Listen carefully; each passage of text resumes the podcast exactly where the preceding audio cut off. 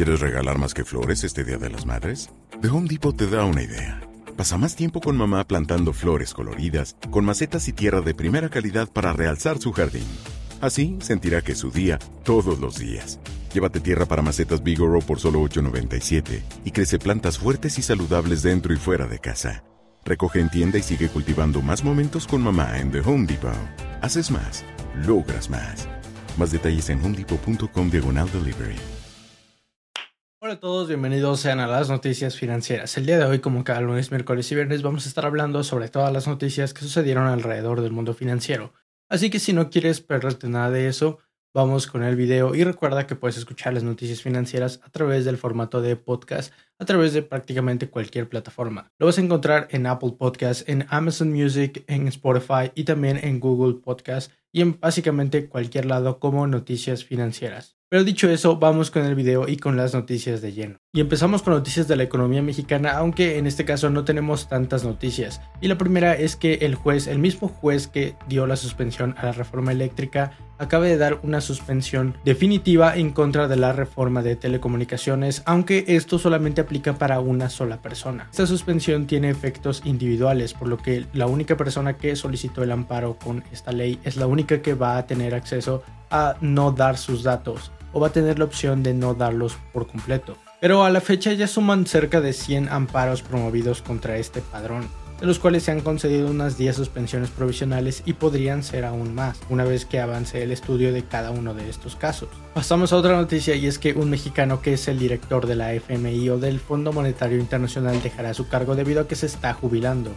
Y hablamos de Alejandro Werner, que suena algo así como alemán, pero parece que es mexicano. Y es que ya se está por jubilar para este 31 de agosto. Y aunque no es el director de todo el Fondo Monetario Internacional, sí es el director del sector del hemisferio occidental, o sea, de esta parte del mundo. Y me da gusto que haya una persona mexicana en un rango tan alto en el Fondo Monetario. Pero ahora vamos a esta nueva y renovada sección que son los mercados financieros, porque realmente ha pasado muchísimo alrededor de la bolsa de valores y de los mercados. Y es que Joe Biden presentó un nuevo plan económico para ayuda a las familias y a los niños de 1.8 mil millones de dólares. En esta propuesta se estaría dando a conocer que un mil millones de dólares sería para gastos y 800 millones de dólares sería para recortar impuestos a estas familias de bajos recursos que según Joe Biden no deberían de estar pagando tasas tan altas. Este es un plan a 10 años que quieren que sea financiado por los más ricos de Estados Unidos así como por las empresas. Los mercados y los índices internacionales han estado tranquilos después de la decisión de la Reserva Federal de mantener las tasas al 0% y también del plan de gastos de Joe Biden. Por ejemplo, el índice de Asia se mantuvo prácticamente sin cambios, mientras que el índice de Japón cerró un 0.3% más alto.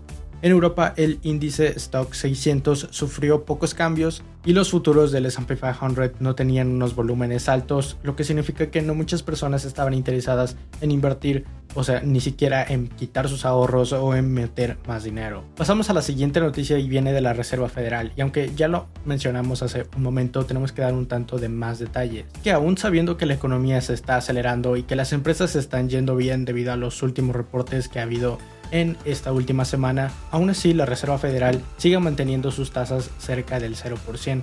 Y la razón es que quieren seguir manteniendo estimulada la economía para que siga creciendo tal cual como lo hicieron en este primer trimestre del 2021 y que esto continúe con el tiempo para poder salir de esta crisis económica lo más rápido posible. Y Jerome Powell, presidente de la Reserva Federal, también mencionó que la recuperación aún está siendo lenta incompleta y desigual, lo que significa que aún deben de mantener sus tasas cerca del cero. Pasamos a la siguiente noticia y esta viene de un banco que es Deutsche Bank, que acaba de reportar su mejor trimestre en profit o en ganancias desde hace 7 años. En el primer trimestre del 2021 tuvieron un total de 7.2 mil millones de euros comparados con los 6.35 mil millones que se le esperaban. Pero ya cerró el mercado y así es como quedaron las cifras. El S&P 500 cayó un 0.08% a pesar de que durante el día y durante los trading se dio un máximo histórico una vez más, sin embargo este volvió a caer. Mientras que el Nasdaq estuvo a la baja en un 0.28%.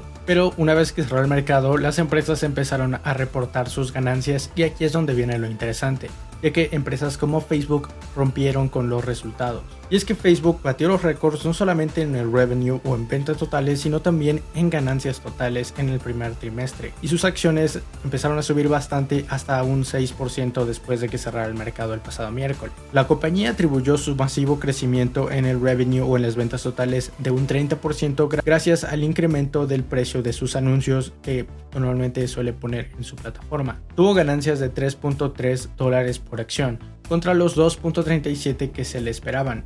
Misu revenue o sus ventas totales fueron de 26.17 mil millones de dólares contra los 23.67 que se esperaban. Y cuando hablamos de empresas como Facebook, hay algunos indicadores o unas métricas que suelen tomarse en cuenta cuando se invierte en ella para ver cómo es que va la compañía por ejemplo, el número de usuarios activos. Y otra de las métricas interesantes es el revenue o las ganancias que tienen por cada cliente o por cada usuario. Esta ascendió a los 9.27 dólares contra los 8.40 que se esperaban, lo cual es excelente. Y esas son buenas noticias debido a que la compañía está ganando cada vez más por cada usuario lo que significa que si pudieran solamente incrementar el número de usuarios podrían generar más ingresos. En general, el revenue de la compañía o las ventas totales fueron un 48% más altos, mientras que el net income o las ganancias totales crecieron en un 94% a 9.5 mil millones de dólares desde los 4.9 del año pasado. Estos números son realmente impresionantes y están dando bastante de qué hablar entre la comunidad de inversionistas. Otra de las empresas que reportó resultados fue Apple, la cual también prácticamente aplastó con las expectativas que tenían los analistas y esta es Apple. Estos son los números. Apple reportó un primer trimestre con ventas incrementando en un 54% y autorizó 90 mil millones de dólares en recompra de acciones. Las ganancias por acción de Apple fueron de 1.40 dólares contra los 99 centavos que se le tenían como estimado, mientras que su revenue o ventas totales fueron de 89.58 mil millones de dólares contra los 77.36 mil millones que se le esperaban, lo cual fue un 53.7% de incremento con respecto al año pasado. Y así como hablamos de Facebook, también en Apple hay algunas métricas importantes para ver cómo va la compañía, como de cuántas ventas hay por cada producto que tiene la compañía. Y por ejemplo, las ventas de iPhone en total fueron de 47.94 mil millones de dólares contra los 41 que se le esperaban. Las ganancias en servicios que son de los que más quiere poner enfoque Apple en estos momentos también está creciendo con 19.90 mil millones de dólares contra los 15.57 que se esperaban, lo cual fue un incremento de 26.7% año con año. Otros productos de Apple como wearables, ya podríamos decir de los relojes o los audífonos, etc., también tuvieron incrementos importantes. Los ingresos de estos productos fueron de 7.83 mil millones de dólares contra los 7.79 que se le esperaban, lo cual también estuvo por arriba de lo estimado y creció en un 24% año con año. Los ingresos en las MacBook fue de 9.1 mil millones de dólares contra los 6.86, lo cual realmente sí fue bastante impresionante estuvo muy por encima de lo esperado. Con estos ingresos, Apple creció un 70.1% año con año en estas ventas. Las iPad también tuvieron un incremento impresionante de 7.8 mil millones de dólares contra los 5.58 que se esperaban, que igual fue un impresionante 78.9, casi 79% de crecimiento año con año. Y otra de las cosas más importantes que igual probablemente podría ser más importante que vender más, ya que la empresa ya está en un punto bastante grande y podría ser un tanto difícil empezar a vender más a más usuarios. Y es los márgenes. Porque por supuesto, aun cuando tengas a los mismos clientes siempre comprándote, si incrementas los márgenes puedes tener aún más ingresos. Y los márgenes de Apple fueron del 42.5% contra los 39.8 que se le estimaban, lo cual fue superior. Otro de los anuncios importantes fue que, por ejemplo, las ventas en MacBook se dieron gracias al nuevo chip M1 que acaban de probar o que acaban de lanzar. Y debido a que este chip ha tenido bastantes mejoras en las nuevas laptops de Apple, pues parece que esa es la razón por la cual han vendido tanto. Pero mientras unas empresas se la están pasando bomba y de maravillas, otras están sufriendo bastante. Y por ejemplo, hablamos de Ford, que se encuentra en el sector de los automóviles. Tan solo para el siguiente trimestre se espera que Ford esté perdiendo más de la mitad de la producción gracias a la crisis de los chips. Y aunque rompió expectativas en este primer trimestre, su CEO dijo que para el siguiente puede que realmente se la empiecen a ver negras. Y mencionó el pasado miércoles que esperan perder más del 50% de la producción que ya tenían planeada para el segundo trimestre. Las ganancias de Ford fueron de 89 centavos contra los 21 que se le tenían esperados, lo cual también fue bastante impresionante, mientras que su revenue fue de 33.55 mil millones de dólares contra los 32.23. Pero lo más importante y lo que realmente está causando eco en la empresa es que no van a poder producir lo mismo en el siguiente trimestre. Y probablemente te preguntes por qué es que no hay suficientes chips. Si ya has escuchado bastante acerca de la crisis de los semiconductores y de los chips, que es prácticamente lo mismo, probablemente ya sepas qué es lo que está sucediendo. Y si no, pues básicamente el crecimiento en ese sector ha sido impresionante en los últimos años, por lo cual no se pueden dar abasto. Y especialmente el sector de los automóviles es el que más está sufriendo debido a que sus chips son de los más baratos y de los que menos le convienen a los productores de chips para entregárselos, debido a que tienen márgenes bastante bajos y que utilizan chips ya antiguos, o sea que no están a la vanguardia por lo que ellos quieren vender lo más nuevo porque es lo que más le ganan. Y no es lo mismo que venderle chips a Ford que venderle chips a Apple porque uno siempre va a requerir los mejores y los más nuevos chips que te van a dar mejores y más grandes ganancias. Es por eso que el sector de los automóviles es de los que más está siendo castigado en estos últimos trimestres. Pero luego nos pasamos al día jueves porque también el mercado cerró y hubo algunos movimientos. Y ya que estamos hablando de los chips y también que hablamos de Apple, también se mencionó que podrían reducirse sus ventas debido a esta crisis. Y es que advirtieron sus propios ejecutivos que la pérdida de ventas en iPads y iMacs podría entre los 3.000 y los 4.000 millones de dólares. Pasamos a la siguiente empresa que también reportó resultados y esta fue McDonald's. McDonald's presentó resultados y sus ganancias por acción fueron de 1.92 dólares contra los 1.81 que se le esperaban, y su revenue o ventas totales fueron de 5.12 mil millones de dólares contra los 5.03. Aunque también recuerda, si quieres más información, tienes los links de todas las fuentes aquí abajo en la descripción. Pero ahora pasamos a la siguiente empresa que también reportó resultados y esta es Shell.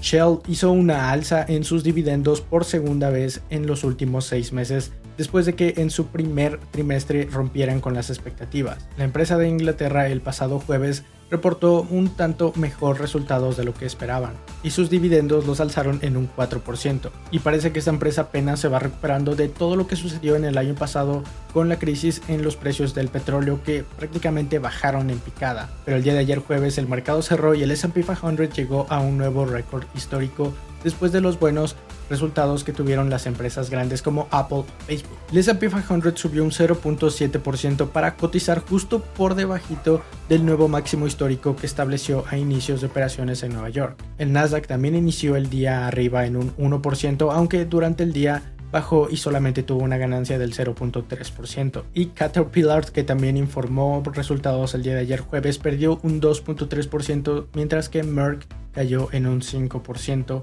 después de unos resultados decepcionantes. Pero una vez que el mercado cerró salieron los resultados de las empresas principales como Amazon. Amazon informó de los resultados de su primer trimestre el pasado jueves y otra vez volvió a romper con las expectativas. La compañía también confirmó que el Prime Day va a tomar lugar en junio, lo cual podría incrementar las comparaciones de año con año en los ingresos trimestrales. Y una vez que cerró el mercado, Amazon subió en más de un 3% debido a los buenos resultados y es que como ya lo mencionaba, realmente rompió con las expectativas. Sus ganancias por acción fueron de 15.79 dólares por acción contra los 9.54 esperados, mientras que su revenue, las ventas totales, fueron de 108.52 mil millones de dólares contra los 104.47 mil millones de dólares. Y no todas las compañías se vieron beneficiadas por todo lo que trajo la pandemia, pero Amazon fue una de las excepciones. La guía de Amazon para el segundo trimestre que básicamente indica cómo ellos creen o cómo perciben que va a seguir el crecimiento de la compañía para el siguiente trimestre. Bueno, en esta guía la compañía sugirió que podría registrar de entre 110 mil millones de dólares y 116 mil millones de dólares, superando la proyección de Wall Street que tenían de 108. Otras compañías también reportaron resultados aunque no fueron tan impresionantes o tan relevantes. Y por ejemplo, Twitter después de que cerró el mercado bajó tan solo en un 9% después de no cumplir con las expectativas de Wall Street. Gilead también cayó un 2% después de que la empresa de biotecnología informara resultados decepcionantes. Western Digital subió un 7% después de buenos resultados. Solutions Skywork subieron igual un 7% después de que el fabricante de chips publicara resultados mejor de lo esperado. US Steel, que es un principal productor de acero, cayó en un 2% después de dar algunos resultados mixtos. Y Cirrus Logic de semiconductores también bajó en un 11% debido a decepcionantes cifras. Pero ahora que ya cerró el mercado, pero ahora que ya cerró el mercado, el S&P 500 prácticamente está plano después de no saber exactamente qué es lo que está sucediendo porque unas empresas, como ya lo vimos, reportaron muy buenos resultados, pero otras estuvieron muy por debajo de lo esperado. Pero ahora cerramos esta sección y nos vamos directamente a las empresas porque también sucedieron unas cosas bastante importantes tanto internacionalmente como en el país. La primera noticia y la que probablemente más llamó mi atención fue que Suburbia le va a entrar al negocio para hacerle competencia a Coppel, para poderle dar mini créditos a sus clientes y que puedan ir pagando muy poco a poco. La cadena departamental de Suburbia se encuentra probando este nuevo programa de abonos chiquitos de mini pagos para hacerle competencia no solamente a Coppel sino también a Electra. Por ejemplo, para su primer trimestre de este año el 47% de los ingresos que tuvieron por la empresa provinieron de sus servicios financieros, principalmente la tarjeta de Liverpool, y buscan que hacia el año 2025 sea el 60% de todos sus ingresos apoyándose en nuevos programas como los mini pagos, pero ahora apoyándolo en la tienda de Suburbia. La compañía también recalcó que quieren enfocarse un tanto más en el e-commerce debido al gran crecimiento que ha tenido en los últimos meses gracias a la pandemia. También anunciaron que van a invertir 8 mil millones de pesos en este año 2021. Así que dime qué opinas. ¿Crees que puedan hacerle la competencia a lugares como Coppel o a lugares como Electra? En mi opinión, creo que están un tanto bastante por detrás y que Coppel y Electra ofrecen unas cosas muchísimo más amplias porque no solamente están vendiendo ropa, sino también están vendiendo electrónicos y prácticamente cualquier clase de productos que se requieran en una vida cotidiana. Pero ahora pasamos a la siguiente noticia y esta viene de GM o de General Motors, ya que anunció que va a hacer unas inversiones fuertes en México. En concreto, quieren invertir más de mil millones de pesos para armar nuevos autos eléctricos. Y esta inversión se va a ir directamente al complejo de manufactura de Ramos Arispe ubicado en Coahuila, el cual pretende ampliar y realizar operaciones para que con ello puedan hacer los autos eléctricos en México a partir del año 2023, por lo que no estamos tan lejos de eso los reportes y la información del por qué Citibanamex, uno de los bancos más importantes en México y me parece que el tercero más grande del país en cuanto a sucursales y salió la razón del por qué dejó de hacer negocios con Oxxo y por qué rompieron esta alianza. Y la razón al parecer es porque los clientes cada vez están siendo más digitales y crecieron en un 24% en estos clientes. Por eso es que ya no están viendo tan útil utilizar la alianza con Oxxo. Es que al ser uno de los bancos más grandes en México, también Oxxo va a estar perdiendo dinero, porque el simple hecho de no incluirlo en sus servicios, el simple hecho de ya no estar recibiendo esos ingresos por las comisiones que cobra al realizar un retiro o al realizar una transferencia o un depósito, también eso significa un duro golpe para Oxxo, que ahora ya no tendrá a uno de los principales bancos mexicanos. Pasamos a la siguiente noticia y esta viene de Walmart, ya que era una de las empresas conocidas por utilizar a otras empresas para contratar a sus empleados. Y ahora con la nueva ley del outsourcing aquí en México, ellos dicen estar listos para cumplir con las nuevas regulaciones. Dijeron que no prevén afectaciones por la eliminación del outsourcing y que ya están preparados para cumplir con los cambios en la ley. El CEO de la empresa en México y Centroamérica aseguró que la implementación de estas enmiendas no cambia sus expectativas financieras, o sea que prácticamente esta nueva ley no le está haciendo ni fu ni fa. Aunque en ese primer trimestre del año 2021 sus ventas no fueron tan buenas y de hecho bajaron en un 0.5%. Pero pasamos a la siguiente noticia y esta viene de Tesla, ya que gracias a las inversiones que ha tenido en Bitcoin ha ganado un buen dinero, debido a que los 1.5 mil millones de dólares ahora valen casi 2.480 mil millones aunque la compañía dijo que registró 27 millones de dólares en pérdidas de amortización en su inversión de Bitcoin en los últimos tres meses que finalizaron en marzo. Y según LinkedIn, estas son las 25 empresas mejores para trabajar. Y aquí tenemos la lista para que y aquí tenemos la lista por si te animas o si quisieras trabajar en una de estas empresas. Y lidera la lista FEMSA, es prácticamente el embotellador de Coca-Cola aquí en México, pero no solamente de Coca-Cola, sino de prácticamente refrescos, aguas, y de toda clase de bebida. No solamente en botella, no solamente en botella, refrescos y bebidas, porque también es el dueño de Oxxo, de la principal cadena comercial de autoservicios aquí en México. Después tenemos el banco Citibanamex, Bosque, BBVA, Walmart, Honeywell, Stellantis, Nestlé, IBM, Scotiabank, Ford Motor Company, Nissan Motor Corporation, Grupo Bimbo, Tata Consultancy Services, Banco Santander, John Deere, GNP, PepsiCo, Volkswagen, Siemens, Grupo Financiero Banorte, Cemex, Johnson Controls, Johnson Johnson y por último una que el nombre no me suena bastante pronunciable, así que tienen los links ahí abajo en la descripción. Pero pasamos a la siguiente noticia y esta viene otra vez de Facebook y se relaciona directamente con la del el video anterior en la cual mencionábamos que Facebook quería también hacer ricos a sus influencers para que no se fueran de la plataforma. Y es que Facebook está considerando una nueva serie de herramientas para monetizar a sus creadores de contenido. En estas incluyen el reparto de ingresos de afiliados entre empresas, lo cual significa que le van a estar convidando de los ingresos que obtengan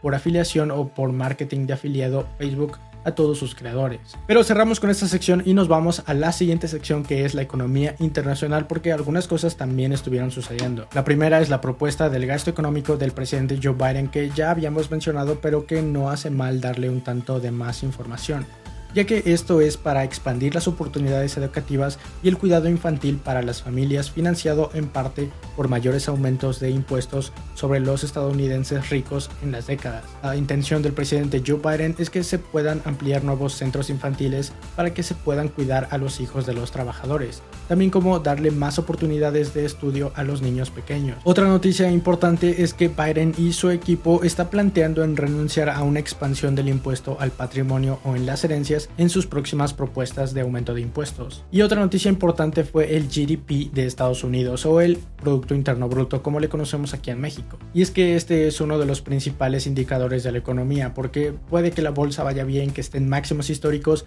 pero si el GDP o el, si el Producto Interno Bruto de Estados Unidos no crece, nos estamos estancando. Y es que la recuperación de Estados Unidos está ganando impulso, mientras que también el gasto se está incrementando, el GDP creció en un 6.4%. Por supuesto, estas solamente son cifras del primer trimestre, pero son muy importantes. Y aunque probablemente esto es prácticamente financiado por el gobierno debido al gran gasto que ha tenido en los últimos meses, pues esto es bueno para la economía en general.